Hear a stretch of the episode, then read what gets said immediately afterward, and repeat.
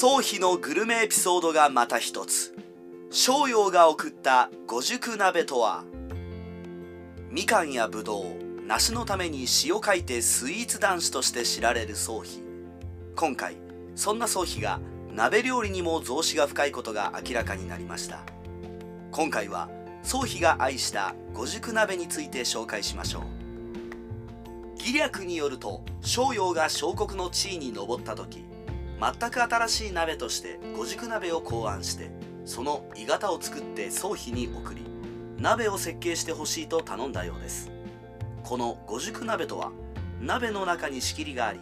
それぞれに材料を入れて煮込み一つの鍋で5つの味覚が楽しめるというもので現在はおしどり鍋として知られています。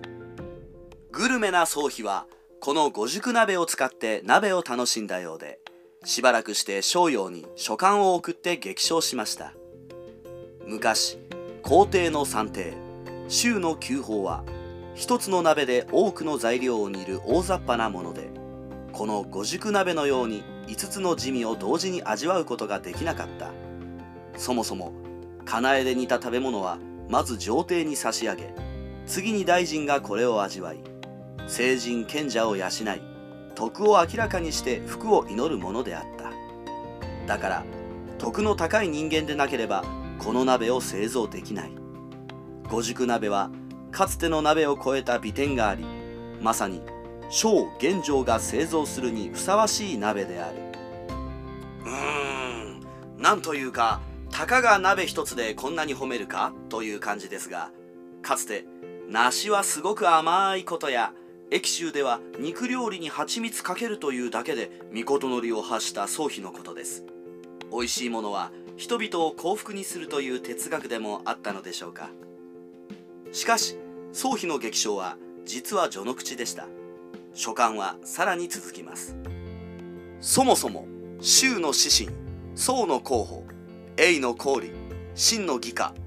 あの4人の大臣はいずれも工業功徳によってその名を金や金江に刻まれた。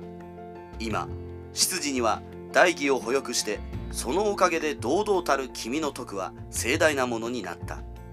誠に大乗が名分を作るにふさわしく再起に刻みつけるにふさわしい。